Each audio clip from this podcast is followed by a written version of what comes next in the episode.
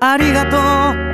見つけてくれてありがとう受け止めてくれてありがとう愛してくれてありがとうありがとう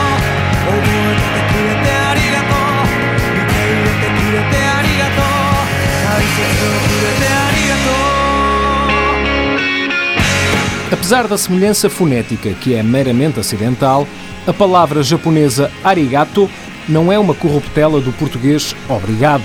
Muito antes dos portugueses chegarem pela primeira vez ao Japão, em 1542, e apesar de terem influenciado várias novas palavras no idioma, como pan, os japoneses já agradeciam com arigato há muitos anos.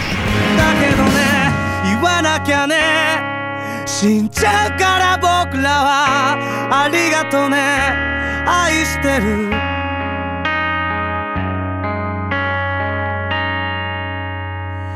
ありがとう。